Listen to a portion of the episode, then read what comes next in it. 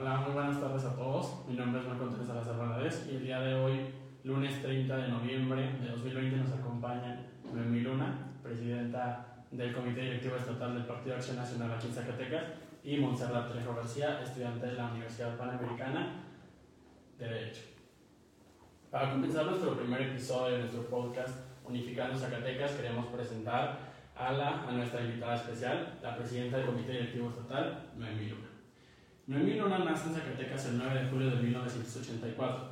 Actualmente está casada con Guillermo Flores Juárez y tiene dos hijos, Santiago y Fernando.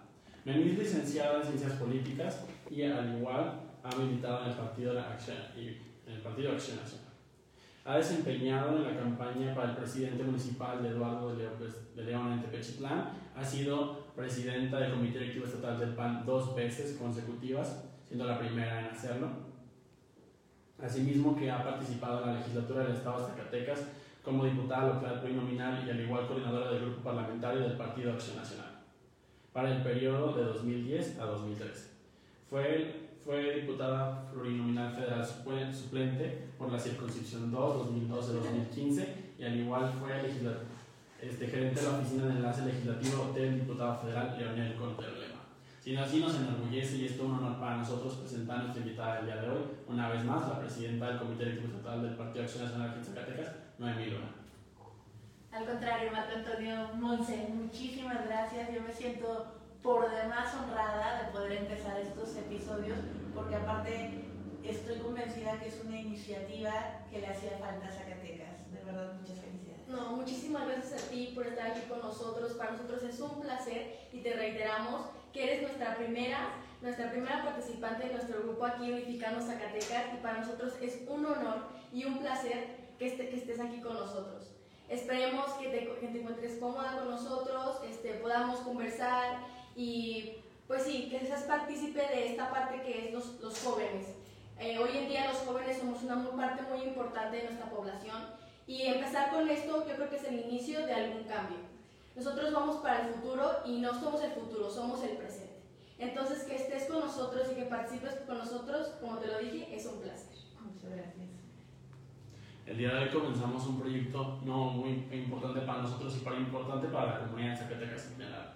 A seis meses de la elección más importante de nuestro país, hoy más que nada depende que tomemos acción en los jóvenes y tomemos el toro por los cuernos, como popularmente se dice. Siendo así, podemos comenzar con esta entrevista. Ok, antes este, de que nada, queremos preguntarte a ti, ¿por qué decidiste militar en el PAN y no en otro partido? Yo soy una convencida de que hoy más que nunca se necesita tener un sustento doctrinario o ideológico para hacer política.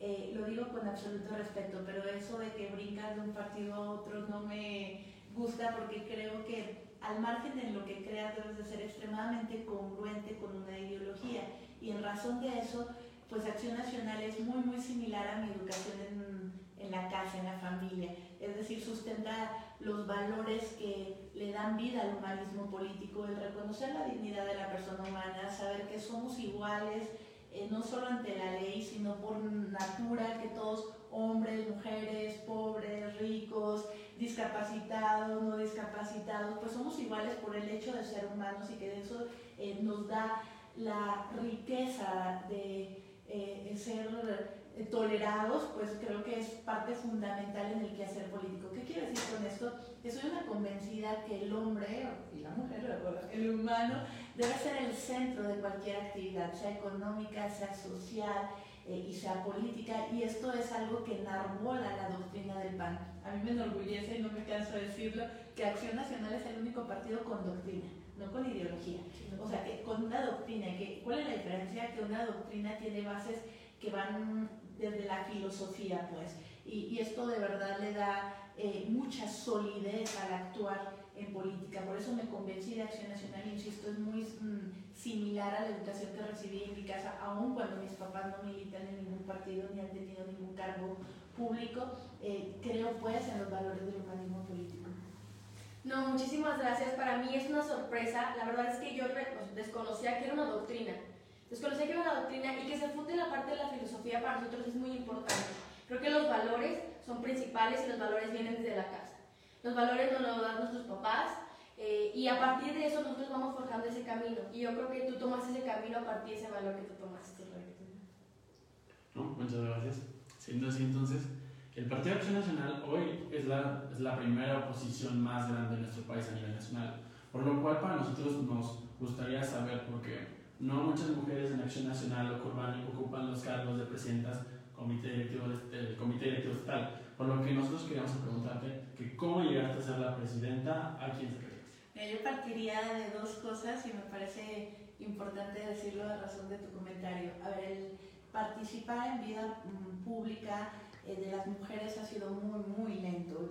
Yo, no concibo pues que estamos hablando que apenas en la década de los 50 nos otorgaron el derecho a votar de verdad ha sido extremadamente lento y ha sido complicado en todos los partidos políticos.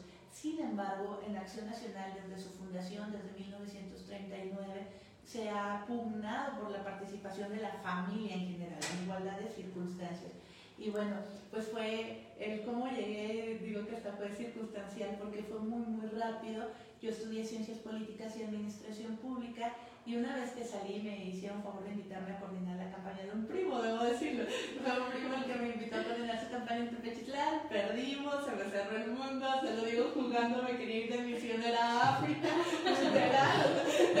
jugando pero en serio, busqué, ya tenía los requisitos y el que ahora es mi esposo, como da vuelta a la vida, me me dijo, ¿sabes qué? Ocupamos manos en la casa de campaña eh, del entonces candidato al Senado, Chabelo Trejo, y es como ya tengo el acercamiento formal al PAN. Y fue muy rápido porque, y, quiero decirlo aparte también con orgullo, creo que el PAN cree en los jóvenes, porque apenas llegué de manera formal al partido en el 2007, me dieron una dirección en el comité directivo estatal que me permitió tener cercanía con la militancia y con 26 años tuve la oportunidad de ser diputada local y creo que eso me permitió pues ya conocer la coyuntura, el, el panorama total del partido y del Estado.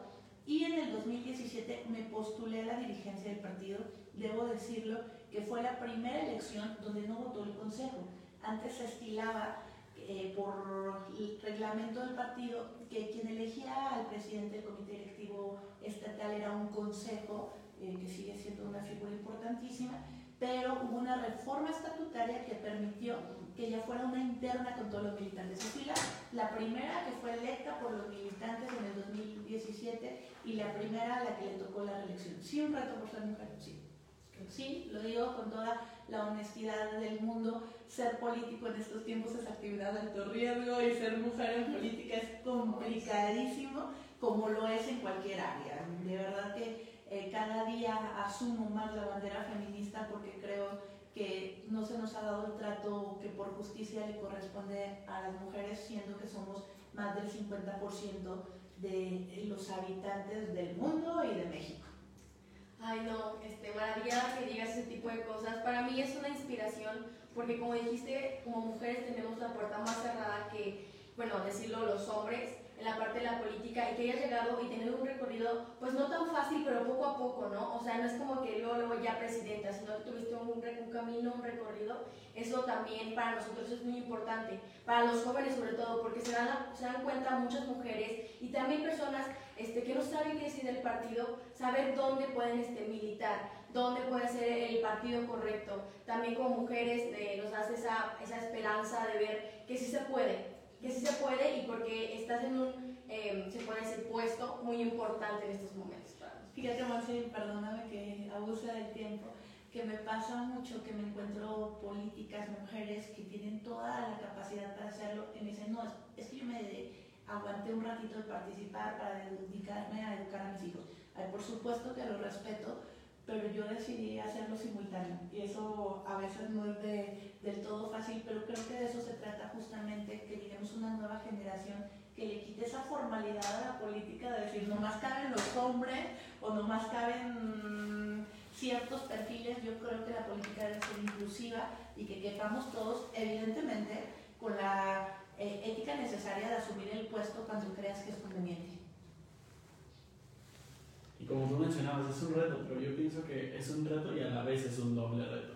Porque al igual cada vez más vas rompiendo las barreras que en nuestro país, eh, las barreras que en nuestro propio país se forjó y el mismo ideal que se ha venido pues en cierta parte, en cierta parte derrocando desde que se logró el voto de la mujer y pues para, yo creo que para, solamente para Montse, yo creo que también es una oportunidad de creer, de creer que el futuro no es solamente de las personas de alta edad como, como antes se, se, creía, que solamente las personas que ya tenían, que ya habían recorrido la trayectoria podían ser elegidos a los puestos y pues el nuevo milenio es como la, la clara respuesta de que no todo tiene que ser así.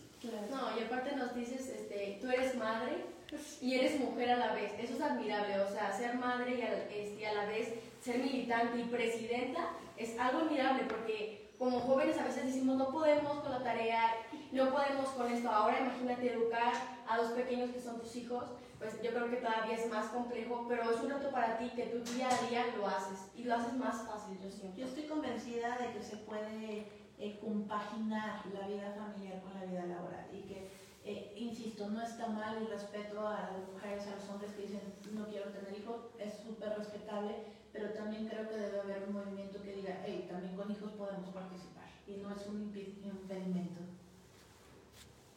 Ok, la otra pregunta es, ¿cuál es el lema del partido y qué valores intenta implementar en nuestro Estado? Bueno, eh, desde que se creó se dijo que es por una patria ordenada y generosa y una vida más digna para todos. Y creo que ahí se resume todo en lo que creemos Acción Nacional. Yo estoy convencida que Manuel Gómez Morín, entre otros, eh, fueron unos estadistas que de verdad eh, entendieron el momento que les tocó vivir, pero sobre todo entendieron el futuro que les mm, tocaba construir. Manuel Gómez Morín, debo decirlo, fue un joven universitario.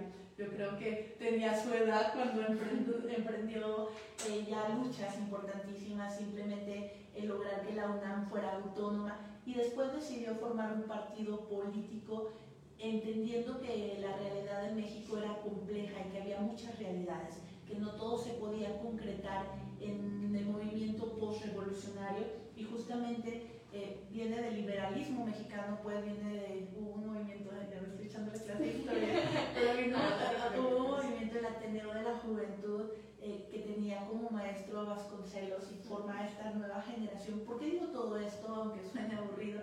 Porque creo que ese lema resume todo. Tener una patria ordenada significa estar en el marco de la normatividad, tener instituciones fuertes, instituciones que le den solidez a la vida pública y, generosa me parece que es una palabra que encierra muchísimas cosas y que en el PAN usamos muchísimo, pues la generosidad debe implicar en el ámbito público y en el privado y el de generar una vida más digna. A ver, ahí está la clave de todo. Yo no consigo, y perdón que me brinque así el tema, eh, lo que estamos viviendo en este momento, pues eh, un gobierno populista, un gobierno que pretende centralizar, cooptar todo el recurso para dar programas paternalistas para dar programas electorales, porque es justo esto, no le está generando una vida digna a los mexicanos. No podemos hablar de una vida digna cuando cada, 7 de cada 10 mexicanos no tienen para comer.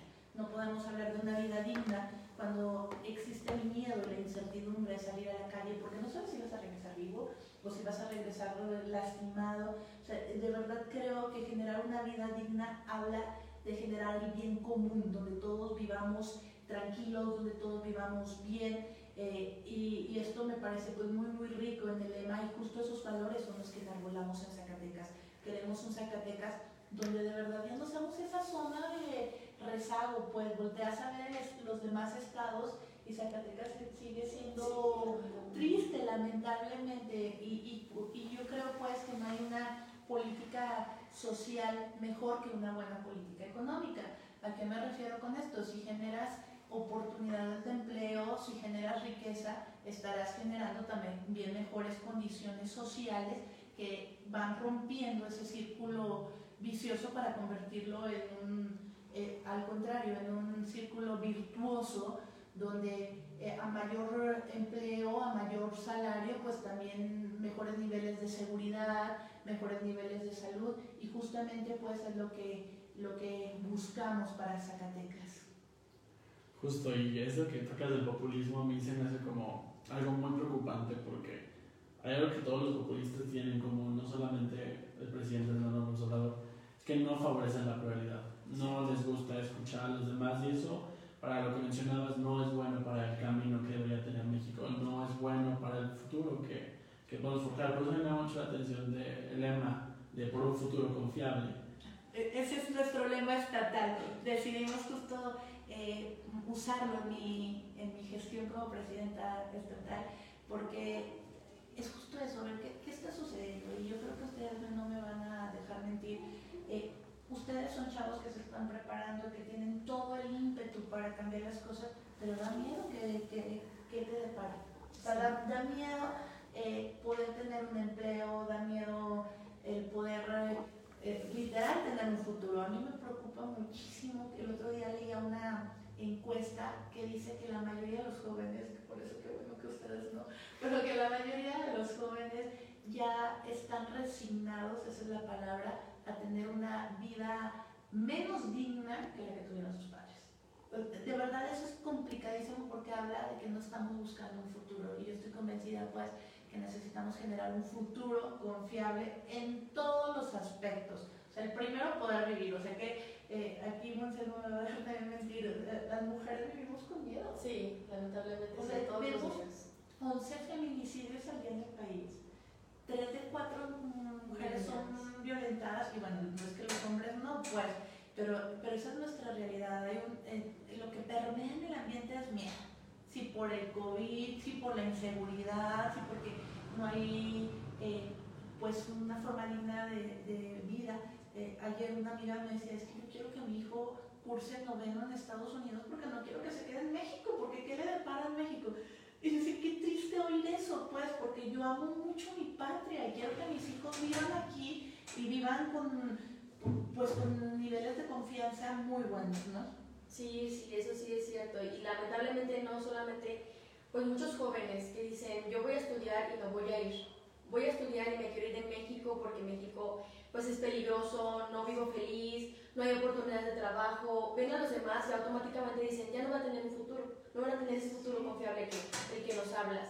Y es muy triste porque yo también, yo siento que México es, tiene un gran potencial, un gran potencial por ser algo, algo grande, un país que tiene todos los ámbitos para crecer y ser una potencia de primer mundo. Lamentablemente no tenemos a los dirigentes que nos lleven al camino correcto, a ese bien común que buscamos todos. Es correcto. Y justo eso de, otra vez tocando el tema populista, porque lo que ya nos decía la pregunta, hay una característica de, ya han demostrado varios estudios, que el populismo apela hacia un carácter de resentimiento que tienen sus votantes, un carácter de furia, de resentimiento, que se viene generando desde hace décadas atrás. Entonces, lo que nos lleva a nuestra siguiente pregunta es, ¿qué papel juega o debería de jugar el Partido Acción Nacional en la transformación de Zacatecas y México para que justo evitar esto y que así los ciudadanos puedan tomar una decisión sin que esté influenciada por, por sus emociones? Porque ese es justo el problema por los populistas, que son demasiado emocionales para tomar una decisión acertada. Eh, estoy convencida que en un altísimo porcentaje los ciudadanos votan con base en las emociones y no en el raciocinio. Eso está medidísimo y tampoco está mal. El tema es que efectivamente, en el caso concreto de, México, Andrés Manuel aprovechó ese descontento social, esa furia, ese resentimiento, que a pulso no ganamos los políticos, también hay que decirlo con muchísima transparencia, pues. Eh, yo lo digo eh, sin pena porque yo no fui de esa generación política, pero bueno, también hay impresentables en el PAN, como los hay en el PRI, como los hay ahora en Morena. El problema es que fuimos de mal en peor. yo veía el sexenio de Peña Nieto con índices altísimos de corrupción y de ineficiencia e ineficacia, pero Andrés Manuel llegó y lo superó. Y eso es terrible. Y ante eso, justamente para responder la pregunta, pues el PAN juega un papel fundamental, un papel crucial. No existe democracia sin oposición. La oposición enriquece al gobierno porque está ahí para eh, señalar los errores y que se pueda retomar el rumbo. Sin embargo, efectivamente, tenemos un presidente de la República populista con toda la anatomía. Todos los rasgos de un populista los tiene, por donde le busque. O sea, tú decías efectivamente en primera instancia aprovecha esa pasión de descontento. Ver, a mí me duele muchísimo ver que hay mexicanos y mexicanas que eh, les dices, oye, pero no vas a vivir mejor. No me importa, con que mi vecino que tiene una casa mejor que la mía le vaya peor que a mí, prefiero a este El mexicano le gusta ver otro peor que hace es, es terrible, pero también estoy convencida que no es la mayoría, ¿eh? No, no. Que no es la mayoría. Lo que sucedió es que hubo un desencanto total por la política, por los malos gobiernos, por las malas propuestas de todos los partidos, lo digo con mucha responsabilidad, incluyendo desaciertos de acción nacional. A mí me duele decirlo, pero es una realidad y tengo que decirlo porque si no conocemos el problema no vamos a encontrar el diagnóstico. Eh, acción Nacional llegó un momento que aunque de él emanaron gobernantes de muy buen nivel, pues también llegó un momento que ante la gran mayoría de los ciudadanos no fuimos distinguibles. A lo mejor somos diferentes, pero no fuimos distinguibles y que la gente dijo, mira, todos son iguales. Llegó un movimiento que ni siquiera es un partido político y nos superó, ¿no? Eh, no quiero sonar como muy teórica, pero hasta Sartori lo decía, cuando los partidos no cumplen las expectativas, pues llega un movimiento que los supera y fue lo que sucedió, pero sí fuimos eh, en rezago y en rezago en todos los sentidos. A ustedes, a mí, no nos tocó conocer la época de los 70 pero si estudiamos la historia, estamos viviendo los 70 hasta con los mismos actores, pues. Salir eran los que en ese momento gobernaban, ahora están con Morena. Y si vemos las noticias de los 90 en Venezuela, son las mismas noticias que ahora tenemos en México.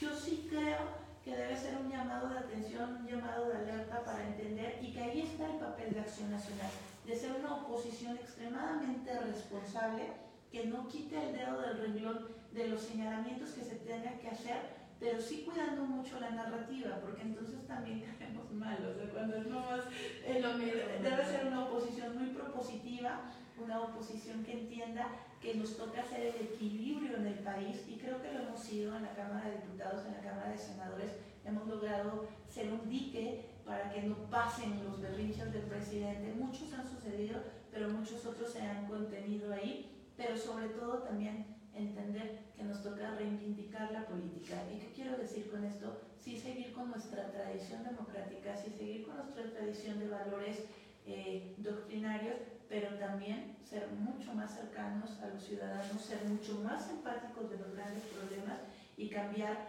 eh, la cara del quehacer político, porque si no vamos a perder una oportunidad histórica de salvar al país en el proceso que viene. Lo decías correctamente, Marco El 2021 va a ser la elección más importante para México. Yo me atrevería a decir a criterio personal que es la elección.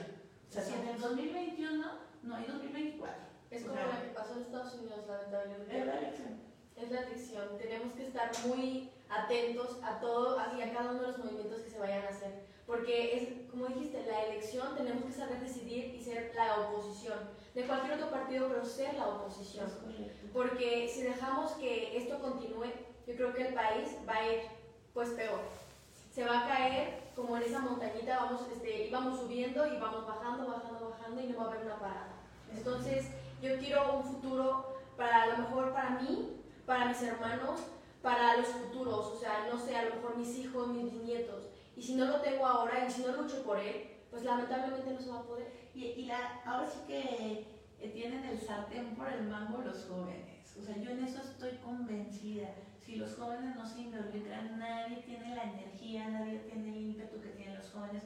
A mí me preocupa ver mucho joven que dice, a ver, a mí me da lo mismo, cuando tienen una serie de oportunidades impresionantes. Yo les decía hace mucho antes de la pandemia en una conferencia, a ustedes les tocó una irrupción tecnológica padrísima, que abre un mundo de, de, posibilidades, pero que ojalá no se desvíe pues en el sentido de caer en la mediocridad, de caer en el conformismo y que ahí lo resuelvan otros, porque de verdad ustedes tienen eh, ahora sí que la forma de salvar a México. El joven... La falta del factor educativo es otra cosa que apelan mucho los gobiernos porque les conviene mantenerlos dentro de esa desinformación.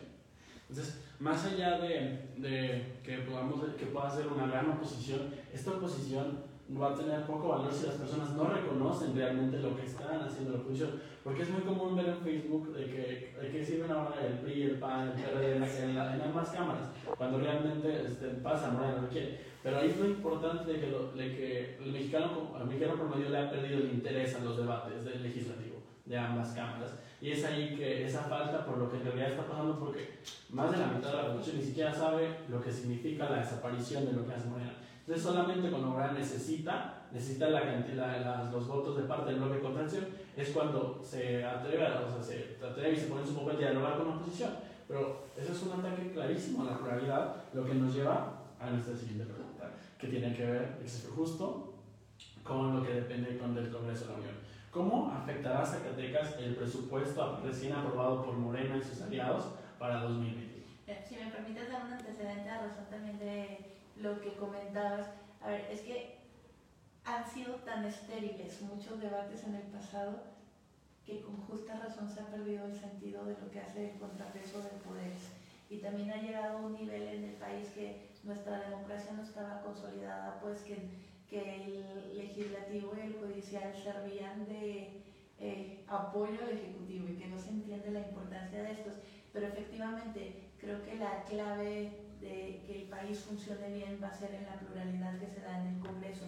Y en ese tenor, hablando del presupuesto, yo estoy convencida que estos dos últimos presupuestos han sido muy, muy lacerantes para Zacatecas, porque Zacatecas es una de las entidades federativas que más depende de la federación.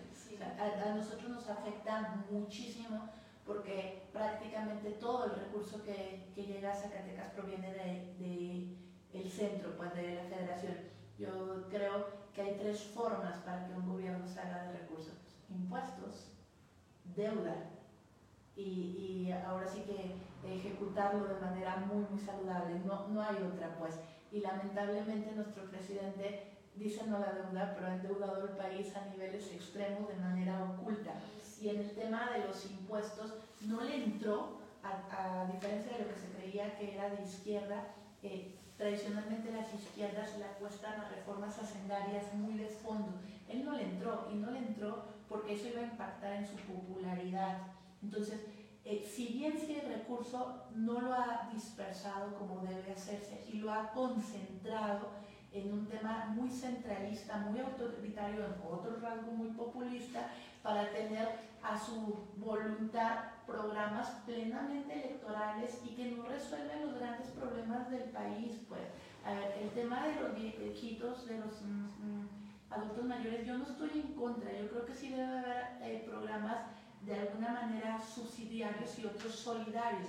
Pero a mí me, se me parece tan injusto el tema de las becas generalizadas que no, que no mm, premian el esfuerzo. Me parece tan injusto el tema de los apoyos a los ninis, pues eh, cuestiones que no resuelven la pobreza de fondo y que todo, por el contrario, lo que sigue haciendo es incrementándola. Y, y ahora la, realidad nos va a dar la razón, pues ahora 7 de cada 10 mexicanos no tienen para comer y ahora por el COVID y su pésimo manejo va a haber 12 millones de mexicanos que se suman a los que ya existen en extrema pobreza, pues por supuesto que el presidente por eso dice que el COVID le cayó como anillo al dedo. Entre más pobres, más se atenta contra la democracia, porque aparte, para que exista realmente una sociedad civil comprometida, por supuesto que se necesita información, por supuesto que se necesita eh, tener estándares académicos más allá, ¿no? Y justo esa era una de las metas de Acción Nacional, ahí voy otra vez a la historia, pero cuando Vasconcelos decidió competir por la presidencia de la República, hay una carta hermosa que le escribe Manuel Gómez Morín, que dice, a ver, no es que no te apoye, pero lo que México necesita es un proyecto eh, consolidado en el tiempo que genere ciudadanía, que forme ciudadanía.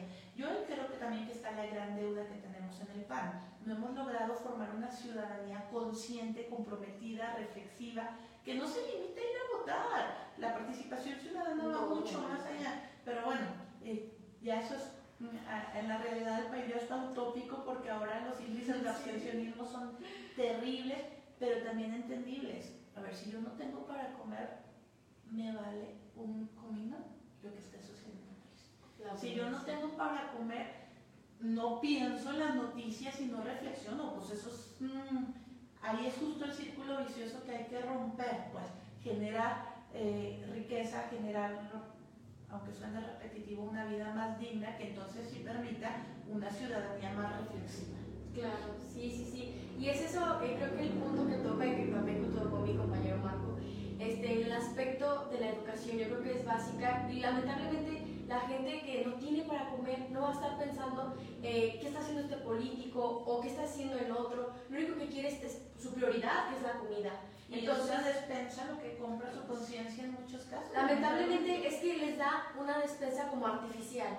Los convence con algo artificial mientras que por abajo del agua les, les tira y les tira. Y es lo más triste porque eh, la gente no se da cuenta. Ellos piensan que con esa despensa tienen todo. Pero porque por esa ímpetu de de tener tan, o sea, de la escasez de la comida, de la escasez de no tener eh, que comer al día siguiente, de la preocupación, de esa este, esperanza que ya se quitó, esa esperanza, cada vez tenemos menos esperanza, cada vez vemos más este, un sueño de una democracia real, cada vez vemos más un sueño de ser partícipes de la política, pensamos que los políticos son corruptos, le preguntas a cualquier persona y que dice, corrupto, pero ¿por qué no puedes ir o buscar, investigar, saber que también hacemos, o sea, que también los políticos hacen y es forjar un camino, pero claramente es cambiar esa perspectiva, porque la perspectiva se ha manchado. Fíjate, Monse, y perdón que me regrese a la primera pregunta que me hicieron porque Acción Nacional.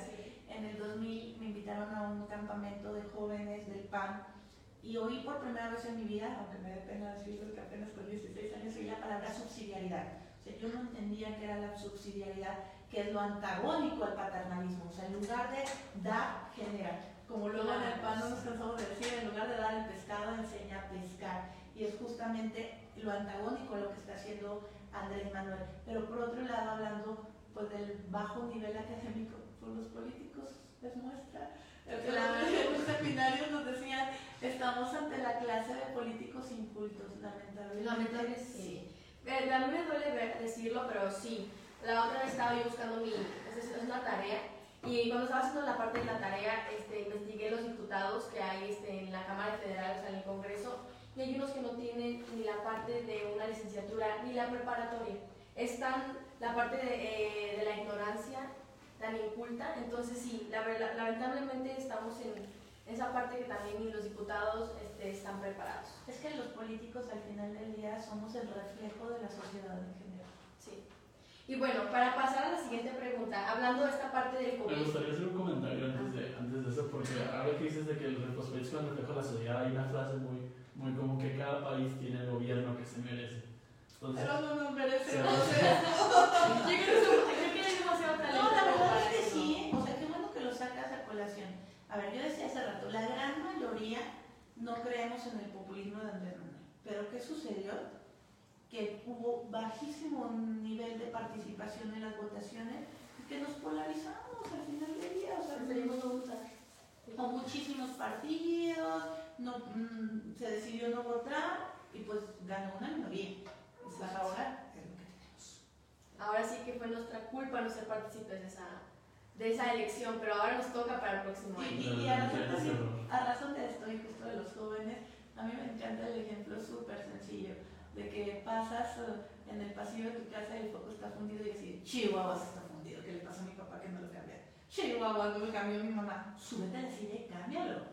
O sea, si a los jóvenes nos, ay, pero ya me incluyo incómoda, no, si a los jóvenes nos incomoda nuestra realidad, metámonos al juego para cambiarla. E, eso es justamente lo que se necesita, la participación política, claro. Sí, y hablando de eso, queremos hacerte esta pregunta. ¿Qué estrategias implementarás en el Estado para que la población, pero sobre todo las y los jóvenes, se interesaran por el partido e incluso lleguen a votar por el PAN en las próximas elecciones? Me encanta esa pregunta porque yo creo que la clave está en ser congruentes, en de verdad que, que los jóvenes se den cuenta que lo que decimos es porque estamos convencidos de que lo vamos a realizar. Porque esas campañas de bueno, es que hay que darles uniformes deportivos, que no está mal, no estoy diciendo que se deje de hacer, o que hay que entrar en TikTok, es subestimar la inteligencia de los jóvenes. Yo creo que los jóvenes no son un sector aparte ya en el ámbito político. Los jóvenes eh, están extremadamente preparados, hay una generación padrísima, reitero, que espero que hagan una irrupción y que necesitan ideas, necesitan ver el debate de las ideas, necesitan eh, argumentos profundos para decidirse y en ese sentido yo estoy convencida que el PAN debe ser extremadamente congruente con su doctrina, con sus postulados, tanto en las candidaturas, siendo muy cuidadosos de a quienes vamos a lanzar de representantes, siendo eh, también cambiando la narrativa tan aburrida. A ver, si tú oyes una entrevista de un político eh, promedio, vas a lugares comunes, o sea, hablan de lo mismo, de lo mismo, de lo mismo, sin ningún argumento. Hasta se los platico ya que como dicen, no es chiste, es anécdota. Un, un analista, un consultor de comunicación una vez nos daba una clase y nos daba cómo puedes conjugar oraciones cambiándolas, ¿no? Y en realidad no dices nada. O sea, es el cantinfleo que luego usan los políticos y que por supuesto que si no tiene fondo, la risa porque está cayendo, si, no tiene, si no tiene fondo, por supuesto que los jóvenes lo perciben y por, y por eso los, hay un desgano terrible de la juventud de participar, porque como tú decías hace rato, no sé, eh, pareciera que ser político es sinónimo de corrupción, pareciera que ser político es una forma ya de delito. Yo, yo con pena lo digo, eh, di clases en la universidad a, estudiantes de ciencia política y digo, hay chavos súper honorables, súper comprometidos, pero otros era, es que si soy político me voy rico rápido. Qué, qué, lamentable, pues, que hemos caído como, como en eso, ¿no? Entonces yo creo que ahí está la clave de llegarle a la juventud, reitero, ser súper congruentes, cambiar la narrativa y ser tú. De verdad, yo no me canso de decirlo, a mí no me... Mm, me choca ese político que llega a la suburban con atrás 20 guardaespaldas y o sea, de verdad eso es que hace que la gente no confíe, como si el político fuera de otra clase, ¿no? Como si fuera de más o, fuera más. ¿Mande? O si fueran ciertos puntos superiores. Exacto, y por supuesto que es por eso que le damos flojera a los jóvenes. Yo sí creo que una de las estrategias y que queremos implementar justamente en, en el PAN de Zacatecas pues es meternos a su ámbito, meternos a sus causas, meternos a lo que creen los jóvenes para defender esas banderas. Eh, a mí me encanta porque luego no falta el asesor o ahí mismo los que trabajan conmigo, ¿por qué haces TikTok? Pues porque me gusta, o sea, porque ahí está la juventud, pues, o sea, porque aparte es eso, los políticos no somos de Marte, no somos de Júpiter, o sea, y es demostrarnos tal cual como somos, y creo que eso va a hacer que la juventud confíe. Aparte lo decía hace rato, la juventud por naturaleza es oposición, porque por naturaleza es la rebeldía que no está mal, de buscar algo distinto a lo que te imponen. Y es creer en los jóvenes también. Eh, Dios, de verdad, más allá de las cuotas que te obliga la ley, yo estoy convencida que ocupamos candidaturas de chavos, de chavas, porque aparte tienen ya eh, la preparación necesaria y hasta en muchos casos superior a la que tienen ya adultos mayores. Y creo que ahí es la forma pues, de acercarnos a un sector que va a ser vital en la toma de decisiones del 2021. Si los jóvenes no participan, quien más va a sufrir van a ser los jóvenes. Lamentablemente sí, y ese es el papel que queremos tomar. Yo y, o sea, yo y aquí este Marco Antonio, en el aspecto de participar, que los jóvenes eh, participen, que vean que esto es no solamente eh, eso que ven que es corrupto, porque yo antes tenía esa parte, esa visión utópica, yo antes de estudiar, estudio Derecho, antes de estudiar Derecho yo decía, no, es que yo no quiero estudiar este, la parte de Derecho, la parte de la política, porque es corrupción.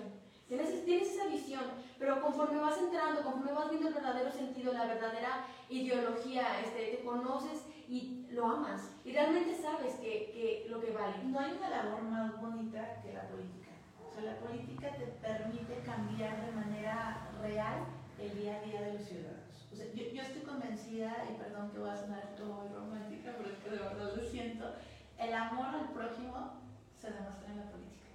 O sea, de verdad es la forma de, de ayudar eh, directamente y creo que, eh, eh, que de verdad vale mucho pues, la pena que se metan los jóvenes y luego le den un nuevo rostro.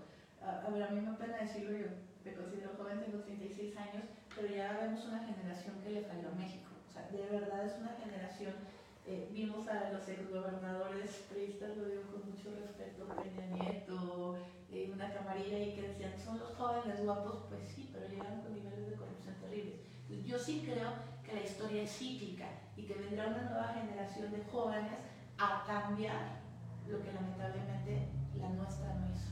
Sí, venimos con un nuevo camino. eso que dices del amor al prójimo es justo mi causa personal de haberme entrado a estas redes sociales.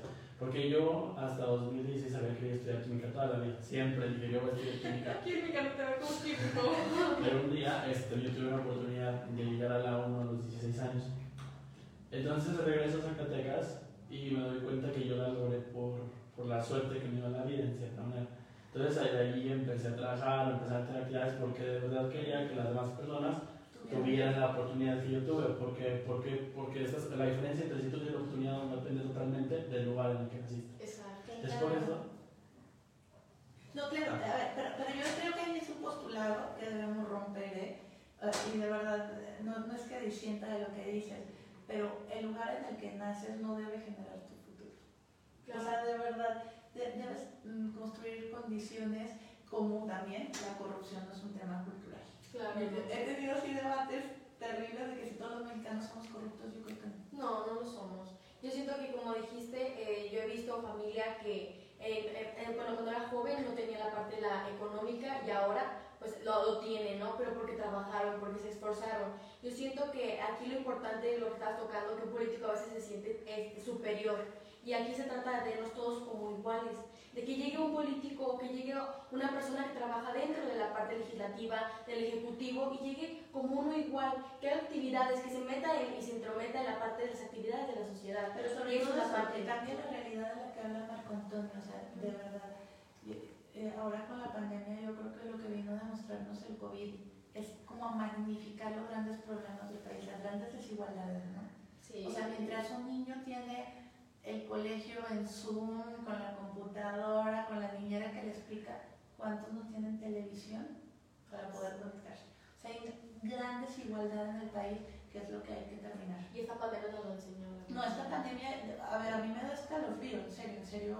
eh, ¿Cuántos tienen la oportunidad de un hospital privado que aparte es un ojo de la cara? ¿Y cuántos no tienen ni siquiera la oportunidad de llegar al sistema de salud público, no? Y se están muriendo sin saber que tuvieron COVID. Sí. O sea, porque aparte, digo, qué pena, pero es una realidad. Eh, el acceso a las pruebas públicas es complicadísimo. Pero, pero es eso, yo, yo también estoy convencida. Digo, hace rato les platicaba muy broma que yo me quería ir de misionera porque sentía que era como mi forma de ayudar. Eh, me habló un amigo de ese entonces, mi esposo, y me dice: Si vete con el senador, no te vamos a pagar, pero aprendes. Y claro, la política es el símil a la misión, pues, o sea, la política te permite cambiar la realidad de las personas si lo haces bien. Claro. Si tienes tus objetivos claros, yo creo que si su objetivo va a ser ese, claramente va a llegar a ese camino. Pero es fijar el objetivo desde ahora. Así es. Entonces, este, ya que ya estamos tocando temas ya de cerca de las gubernaturas, ya de cara al 2021, creo que es muy inquietante, hablo por mí, hablo por mí, hablo por muchos de los jóvenes, la, el tema de la coalición, de la coalición del bloque de oposición, porque pues está viendo que Movimiento Ciudadano está tomando una postura totalmente rígida de que no quieren ser alianzas, pero es lo que nos lleva a la siguiente pregunta. Muchos críticos, muchos politólogos han mencionado que si sin alianza se acabó se acabó para, para, para los Zacatecas, para el país, se acabó para todos, para el país en, en cierta manera. Por lo cual nos lleva a la pregunta de que, ¿podremos dar una coalición de acción, de acción nacional a nivel estatal? Mire, la estamos construyendo, no ha sido fácil y no ha sido fácil. Yo, no- yo misma no busqué ser presidenta del Comité Directivo Estatal del PAN para aliarme con el PRI. O sea, ni me hubiera imaginado, en honor a la verdad, lo digo con mucho respeto para muchos priistas que son muy honorables, pues tampoco me encanta, o sea, es así como, ay, me encanta que podamos ir pareados, pero estoy mm, convencida que es una obligación, que es una obligación ética que tenemos en este momento, porque divide y vencerás. Y es lo que está haciendo el presidente de la República, otro rasgo de la anatomía de un populista, dividir, polarizar. O sea, le encanta polarizar a la sociedad, dividir entre fifis y chaviros, eh, neoliberales, o sea, cuando aparte el neoliberalismo ni siquiera es un movimiento político como tal, sino un movimiento económico. Pero bueno, eh, de, de verdad, eh, y en ese tenor yo sí creo que estamos obligados a actuar con generosidad. Y generosidad implica incluso renunciar a los intereses partidistas y a los intereses propios por construir un- una patria en un momento histórico complicadísimo. Cuando yo decía que la elección del 2021 es la elección, es porque siempre decía que es, pues. O sea, si en el 2021 la oposición no logra una mayoría en la Cámara de Diputados federales, no sé qué vaya a pasar en México. Y, va a sonar como muy, muy extremo, pero yo platicaba con un venezolano y me decía, a ver, mami, de verdad, pónganse de acuerdo. O sea, de acuerdo para salvar a México en este momento. Yo sí creo que nos podemos poner de acuerdo. No es fácil, lo digo también con... eh, aunque creo que hay periodistas súper honorables, súper, y, y panistas impresentables, también es una realidad, eh, como decía Carlos Castillo Peraza, la política no es una lucha entre ángeles y demonios, hay, hay buenos y malos en todos los bandos. Eh, sí hablamos dos idiomas distintos, o sea, hasta para con hablamos dos idiomas distintos, pero también encontramos muchas coincidencias. Quien piensa que la democracia llegó a México en el 2018 está en un gravísimo error. O sea, si Andrés Manuel llega con mucha legitimidad, que eso sí hay que reconocer, pero con legalidad, es gracias a un andamiaje institucional que se construyó por políticos emanados del PRI y del PAN. Eso es una realidad. Sí, y por acuerdos que hubo, que luego ahí fueron muy criticadas las consultaciones allá por la década de los 80 y los 90, pero porque en el PAN creíamos en el cambio paulatino, sin radicalizar a la sociedad. ¿Qué quiero decir con todo esto? Que hay coincidencias, que nosotros somos centro-derecha y el PRI es centro, y aún el PRD que es izquierda, ya pudimos ir con él, con más un gran bloque opositor que logre darle equilibrio a este país, que logre eh, generar eso de lo que hablábamos de un contrapeso de poderes, es urgentísimo. Entonces sí se está construyendo, ya tengo el aval del Consejo Estatal, que es nuestra conciencia partidista, y por unanimidad me permitieron explorar la posibilidad de la coalición, ya tengo el aval de la Comisión Nacional Permanente. Este sábado que viene, ya como anuncio, eh, va a sesionar el Consejo Nacional para ver si permite la coalición en distritos federales, que a criterio personal es importantísimo. Yo no me canso de decir que cualquier decisión de un dirigente de un partido político tiene un costo político. Cualquiera, pero para eso queríamos ser presidentes. Y yo asumo los costos que tenga que tener la responsabilidad de decir, prefiero decir de frente si quiero una coalición a acuerdos de facto. Porque acuerdos de facto es justamente lo que nos hace sonar a corruptos, lo que nos hace sonar como acuerdos abajo de la mesa y lo que hace que los jóvenes y todos digan, pues es lo mismo, mira, se ponen de acuerdo, o sea, se pelean en público y eh, después se ponen de acuerdo. Yo creo que es momento de acuerdos con quienes pensamos distintos al presidente de la República y sí se puede esperar una coalición, la estamos construyendo, que sea un hecho, no me atrevería a decirlo porque eh, la política es de coyunturas, es de momentos, cambia día a día y no sé qué pueda suceder. Lo digo con mucho respeto para el Movimiento Ciudadano. El dirigente estatal Felipe Álvarez es un hombre de verdad que yo respeto, que ya construimos juntos en el 2018 y, que incluso lo digo eh, públicamente, se convirtió en un buen amigo, en un buen referente en la toma de decisiones. Jorge Álvarez fue mi compañero diputado y eh, logramos también algunas coincidencias, pero con absoluto respeto si ven nomás por sus intereses, si ven nomás por crecer su votación, creo que la historia los va a tachar de egoístas y la historia se los va a demandar. Ahora debo decirlo, pues el PRI contra el que luchó el PAN ahora se llama Morena. O sea, tienen las mismas prácticas y las mismas caras. Entonces no estamos siendo incongruentes, sino todo lo contrario. Yo veo muchas voces en el PAN que dicen sí a la coalición, también hay voces que dicen no, algunas muy legítimas, porque dicen, oye, pues es un tema eh, de una confrontación histórica. Pero también voces, lo digo con respeto, es no a la coalición porque saben que se les va su oportunidad de ser candidatos. Claro. O sea, también hay voces movidas por intereses que creo que debemos dejar de lado en un momento tan complicado como el que estamos viviendo. Sí, tocaste temas muy, muy, muy importantes para nosotros. Esta pregunta la hicimos y la reformulamos, fuimos como... Costó mucho trabajo. Sí, costó mucho trabajo, dijimos, bueno, vamos a hacérsela conforme se dé la plática y ahorita que nos dices, para nosotros es muy importante porque muchas veces yo sí me quedé con la parte de la controversia de pues PRI, y PAN totalmente diferentes, ¿cómo es que van a ir juntos? Pero si lo vemos esa parte de la oposición, esa parte de estar unidos para ir en contra de ese partido que nos está sofocando, que nos está quitando nuestra esperanza, yo totalmente, totalmente de acuerdo que es el momento de hacer una acción para generar un cambio ustedes en su nombre lo tienen, ¿no? Unificando Zacatecas. Fíjense que Zacatecas tiene una particularidad que es la que coincidimos muchos políticos. Sabemos reconocer la congruencia O sea, ¿a, qué me refiero? Y voy a poner un ejemplo extremo, pero sabe que lo hago con cariño. El oso Medina. El oso Medina es convencidísimo del proyecto de Andrés Manuel. Y cuando platico con él, mis adentros eran no debatan, no debatan, no debatan. Como la cena familiar, no lo digas. No lo digas. Pero es un hombre que respeto en toda la cabalidad. ¿Y por qué lo respeto? Porque ha sido un hombre muy, muy congruente, eh, que siempre ha creído en la izquierda y en el socialismo como una gobierno. Yo, yo todo lo contrario, yo creo en la economía social de mercado, creo en el centro derecha, creo incluso que debemos tendernos todos al centro en este momento, eh, pero a lo que voy es que en Zacatecas sabemos reconocer la congruencia ajena y, eso permite que haya un diálogo entre los distintos actores de todos los partidos en pro de Zacatecas. Lo voy a decir con mucho respeto también, no es contra la persona, pero sí contra sus acciones. A diferencia de los Monreal, del PRI, del PRD, ahora Morena, o sea que pareciera que lo que los mueve son intereses personalísimos. Entonces, eh, ¿qué quiero decir con esto? Que sí creo que podemos unificar Zacatecas y que ya le hace falta al Estado.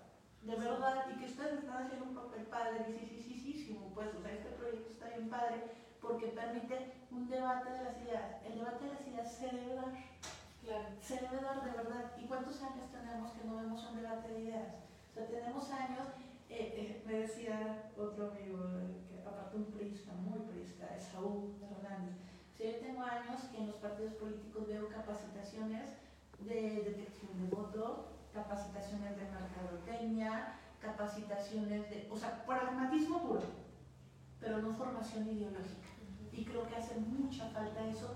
Y cuando, cuando de verdad es eso, pues se puede dar el debate y entonces sí reconocer la pluralidad y entonces ser tolerantes y entonces sí entender que la política es de encuentros, que la política es de coincidencias más allá de la disidencia.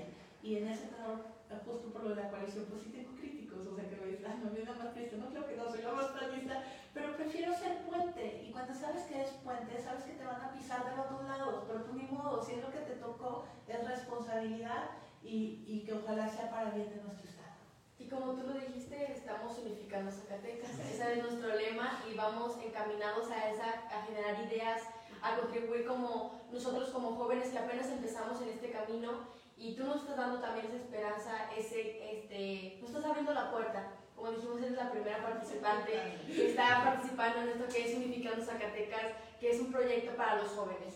Y para los jóvenes y para el cambio. Porque justo con lo que vivió la coalición, en cierta manera, tenía la incertidumbre, entonces como en cierta forma me regresó dando al cuerpo por, preocuparse por el futuro, ¿no? Entonces yo siempre he sido fiel creyente de que hay dos tipos de personas, las que se quejan y no hacen nada, y el tipo de personas que se queja y quiere hacer algo por remediarlo.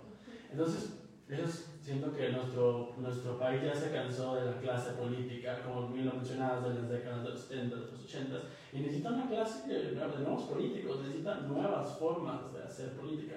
Es por eso que hemos, hemos, estudiamos el panorama de 2019, 2000 y 2020. Por lo cual, este, nos queríamos hacer la siguiente pregunta. En 2019 hubo elecciones en Durango, Tamaulipas y Aguascalientes, si no me falla en los cuales el PAN arrasó completamente. Pero ahora para, para, las dos elecciones que hubo en los procesos electorales de Hidalgo y Coahuila, el que se llevó cargo completo fue el PRI y en Coahuila Acción Nacional pasó de ser segunda fuerza a ser tercera fuerza y en Hidalgo pues en coalición y los sumados la coalición del PAN PRD con los del PAN tienen más ayuntamientos de Morena, pero por solo tienen menos, menos ayuntamientos que Morena. Por lo que nos podemos preguntarte, ¿qué pasó?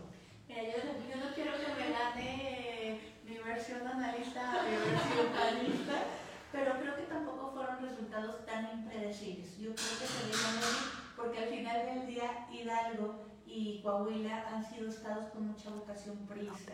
Y también lo voy a decir con transparencia, más allá de la coalición, porque lo decía con toda sinceridad. El PAN impresentable. Sí, claro, hubo gobiernos municipales extremadamente corruptos y dejaron mal parados, pero también hay, priistas pues que no puede ser. Pues. Y el tema de Coahuila en concreto, creo que los Moreira han hecho una estructura muy, muy, muy clientelar. Entonces, creo, ¿qué creo que pasó? Lo mismo que con Morena, un alto índice de abstencionismo en medio de una crisis sanitaria complejísima, eh, una emergencia pues que impidió que la gente fuera a votar y que votaron estructuras. ¿A qué me refiero con estructuras? Pues ese voto que va movilizado más allá de reflexionado y creo que eso fue el éxito del PRI allá, pero ya en versión eh, propositiva, optimista, no vamos a hablar del PRI, eh, creo también que hubo voto útil, o sea, que la gente dijo, a ver, vamos a votar por el que le gane a Morena.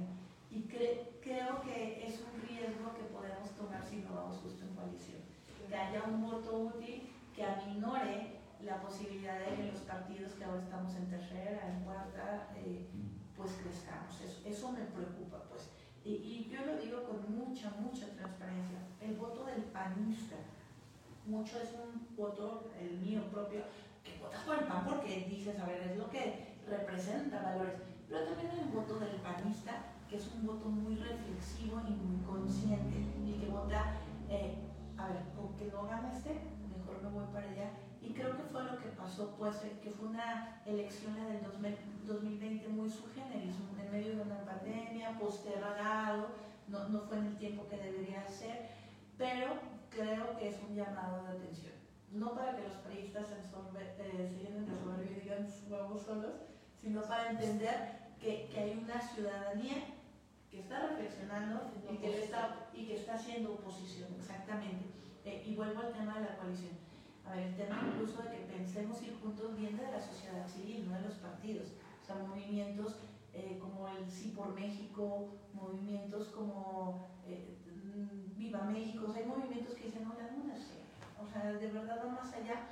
Entonces creo que, que eso sucedió, pero que no es un eh, elemento para creer que lo mismo va a ser en el 2021. Yo creo que el 2021 va a despertar muchísimo interés y que la labor de todos, insisto que bueno que ustedes estén haciendo lo suyo y aparte muy bien, es despertar ese sentido de urgencia, de entender, a ver, si no es esta, no va a haber, pues, o sea... Sí, es que eh, yo, yo les decía a algunos consejeros panistas, digo, con el riesgo, insisto, de que me tachen de criterio personal, eh, pero les decía a algunos consejeros, si no entendemos que en el 2021 podemos ir juntos, 2024, 2027 a lo mejor ni existimos. Porque Andrés Manuel, otro rasgo populista, tiene esa tendencia a desaparecer a los que no piensan como él. Por eso elimina. Exacto. Yo decía, eh, aunque suene, insisto, muy, muy radical, si leemos a Orwell en su libro de Rebelión en la Granja, que es una parodia de la Revolución Rusa, eh, nos platica cómo los extremos te llevan a cambiar la narrativa, a apropiarte del lenguaje y cómo la Secretaría de exterminar a los que piensan distintos se llamaba la Secretaría de la Amistad y el Amor, ¿no? Sí. O la Secretaría de, eh, de racionalizar eh, la comida, de... Como quererlo todo. Ajá, se llamaba la Secretaría del Bienestar. O sea, cualquier parecido con nuestra realidad no hay. La coincidencia, como ahí dice. Entonces, insisto, pues que es un llamado a, a la urgencia de que el 2021 va a ser una elección distinta incluso a la del 2019, del 2018 perdón, y 2020. No, y pues ya con esto llegamos este, lo que es a nuestra última pregunta, que ya o sea, toma todos los puntos que hablamos, todos los puntos que tocamos, que es el día hoy, lunes 30 de noviembre del 2020, ¿cómo está posicionado el PAN respecto a los demás partidos en Zacatecas para las elecciones 2021? ¿Hay probabilidad de tener mayor representación en la Cámara de la Unión? Estoy convencida, estoy convencida que vamos a tener mayor representación de diputados federales mayor representación en los diputados locales. Eh, lamentablemente, las coaliciones, que digo, porque ahora estoy planteando la coalición para el momento, pero lo digo con mucha responsabilidad, las coaliciones impuestas con el PRD nos llevaron a, que el partido fuera achicándose. Eh, cedimos espacios que le correspondían al PAN. A ver, el PAN no ha llevado candidato propio en los últimos. Y, no estoy diciendo que Rafael Flores haya sido malo, por supuesto que no, fue bueno, pero el hecho es que no hubo un candidato del PAN. No hubo candidatos al Senado, no hubo candidatos a las diputaciones federales, excepto porque en el 2018 sí llevamos a uno, pero al final del día se dio demasiado en aras del bien mayor nacional. O sea, en aras de construir lo nacional, en Zacatecas se fue saliendo el PRD porque había una vocación de gobierno del PRD recordemos que Ricardo Monreal y Amalia llegaron por el PRD, entonces se creía que tenían unos índices de votación más altos que la realidad nos demostró que no fue así. Entonces el PAN venía de una cuarta fuerza política, o sea, eh, me duele decirlo, pues, pero en Zacatecas estábamos chiquillada. Y, y, en el 2018 subimos la votación. Para mí fue un reto enorme, pero subimos a, los niveles que hoy por hoy co-gobernamos con el PRD con Movimiento Ciudadano más zacatecanos que nunca en la historia. O sea, hoy por hoy hay más zacatecanos gobernados por gobiernos panistas que jamás, y eso es muy bueno, porque yo sí creo que tenemos alcaldes que están haciendo muy bien su papel. Me iría del sur al, al centro, eh, desde Miguel Varela, que es un chavo que hace las cosas súper atípicas. Yo digo, ay, Miguel, subes cosas a Facebook, me da un infarto, pero a la gente le encanta porque es auténtico, pues, porque está todo le da la otra cara. Reinaldo Delgadillo en Calera, eh, bueno, mm, el Charro en Jerez, o sea, hay gobiernos panistas que están haciendo bien las cosas y que eso nos genera una estructura electoral, pero sobre todo una afinidad de más ciudadanos al PAN. Y por otro lado, yo sí estoy convencida que vamos a capitalizar el descontento hacia Andrés Manuel, porque efectivamente Andrés Manuel ha sido el peor presidente de México, un hombre súper terco, súper terco, perteneciente, lo tengo que decir, a la clase inculta, a la clase política inculta, de verdad, un hombre con muchísima eh, enojo, o sea, no ha superado que no le hayan dado la candidatura a gobernador por el 30 Vasco, resentimiento social que lo transmite. ¿Pero por qué digo todo esto? Porque hay algo más terco que el presidente, la realidad. o sea, el hombre podrá decir todas las mañaneras que estamos bien, pero el día no estamos bien. Entonces, yo creo mucho que la ciudadanía va a despertar y que lo podemos capitalizar en el PAN y que va a haber un crecimiento. Hoy por hoy sí puedo decir que somos la oposición y que como decía Marco Antonio muy correctamente, un gran alto porcentaje de ciudadanos no ve lo que se hace en el Congreso pero otros sí. O sea, y se dan cuenta de que ha habido una lucha intensa, un debate fuertísimo y que gracias a los parlamentarios de Acción Nacional y de la oposición en general se han parado muchas cosas a ver, desde el fiscal carnal hasta la imposición de los consejeros en el INE, ha habido muchas cosas que, que ha servido como un dique a la oposición y que espero que los ciudadanos lo valoren y que haya un crecimiento muy significativo. Mi meta es que Acción Nacional pase como partido solo, sin coalición, de ese límite de los 100.000 votos que en Zacatecas no lo hemos superado lamentablemente, pero que como coalición le generemos el primer gobierno de coalición nacional eso es importantísimo, ¿eh? O sea, veamos el mundo.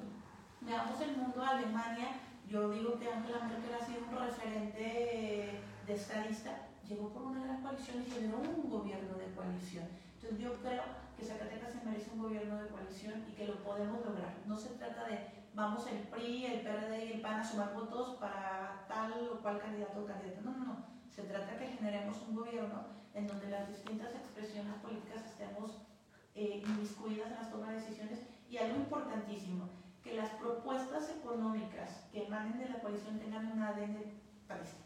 Porque yo no me canso de decir que da lástima voltear a Aguascalientes y ver que en Aguascalientes hay un índice de PIB, de Producto Interno Bruto, mucho mayor a la media nacional y volteamos a Durango y las condiciones de vida han mejorado. Y volteamos a Jalisco, que aunque ahora el Movimiento Ciudadano mucho del sector empresarial creció con el PAN. Y volteamos a donde volteamos hay un crecimiento más grande que el de Zacatecas con gobiernos emanados del PRI y del PRD. Entonces sí urge que las propuestas económicas tengan un ADN panista y, creo que esto lo han visto bien todos los partidos políticos, que haya inclusión de todas las ideas es construir, es forma, es ir construyendo paso a paso, porque es mucho lo que mencionabas al principio de que los chapulines, de personas que se da partido pero en Zacatecas tenemos el claro ejemplo de Ricardo Monreal, que lo mencionabas, el ejemplo de, del presidente, que cuando le cierran la puerta, ¿sabes qué? Ahora para acá, ahí hasta donde a fuerza se me hace, y puede hacer terquedad la que ahora nosotros estamos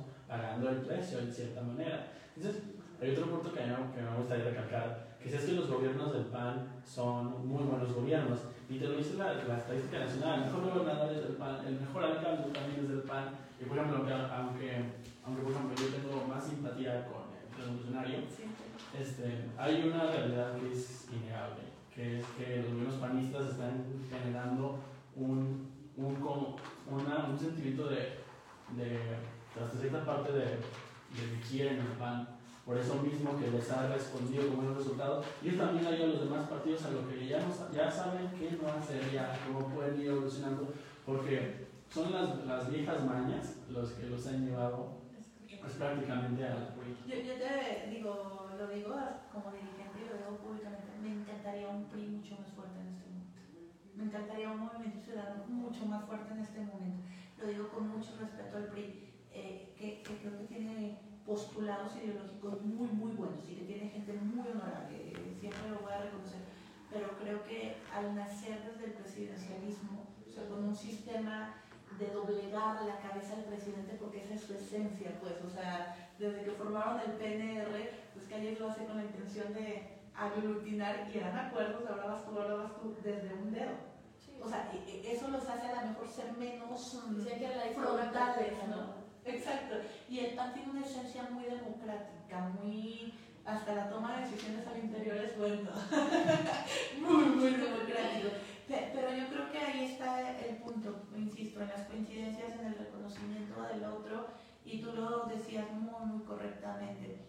Pues es que al final la clase gobernante de Morena, todos, todos vienen del PRI o del PAN.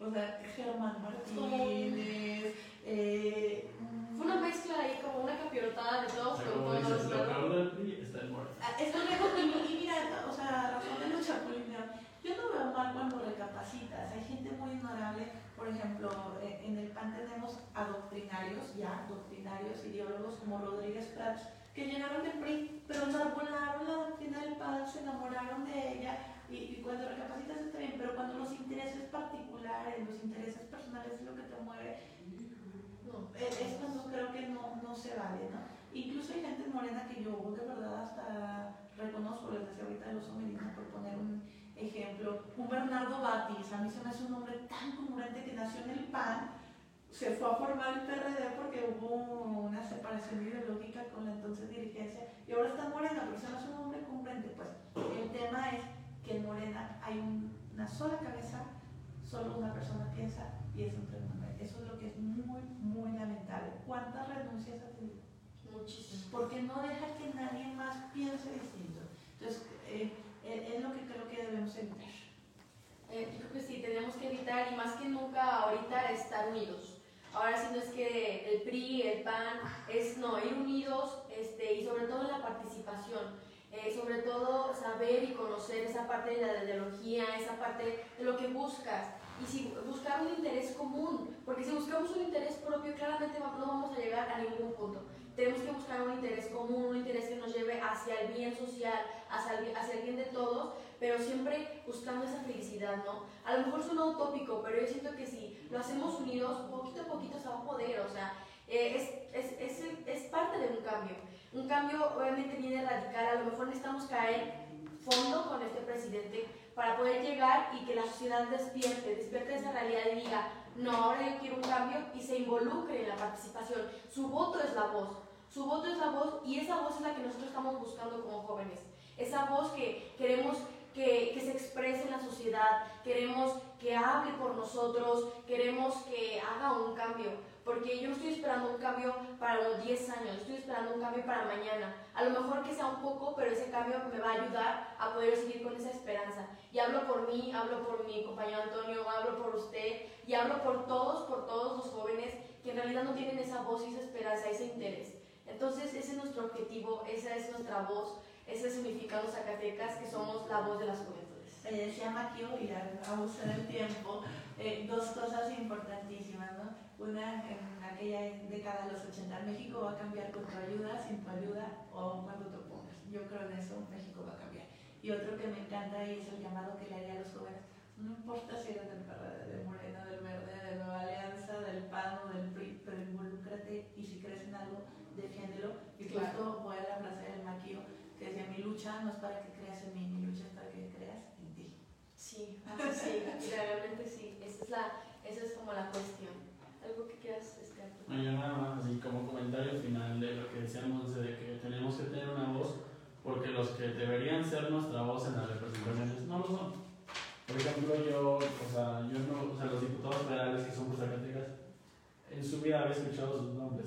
Entonces es como, y en realidad yo ni siquiera les por ejemplo, cuando pasó los conmigo y me, ahí me tiene usted mandando mil correos, mensajes, ¿qué pasó? Nada o sea, no son tu voz y por eso mismo de que las personas no te están representando cuando su labor principal es representarte, es cuando tienes que tomar, como, lo decía anteriormente, a por los buenos y decir, ¿sabes qué?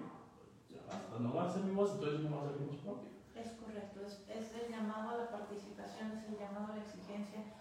Justo de eso hablábamos hace rato, la participación ciudadana no se debe limitar al votar, se debe extender a la exigencia de los que elegiste, a la evaluación de los que elegiste, y, y sin ciudadanía no hay una clase política no Sí, la ciudadanía es la base, la educación, la participación y pues estar todos unidos, ¿no?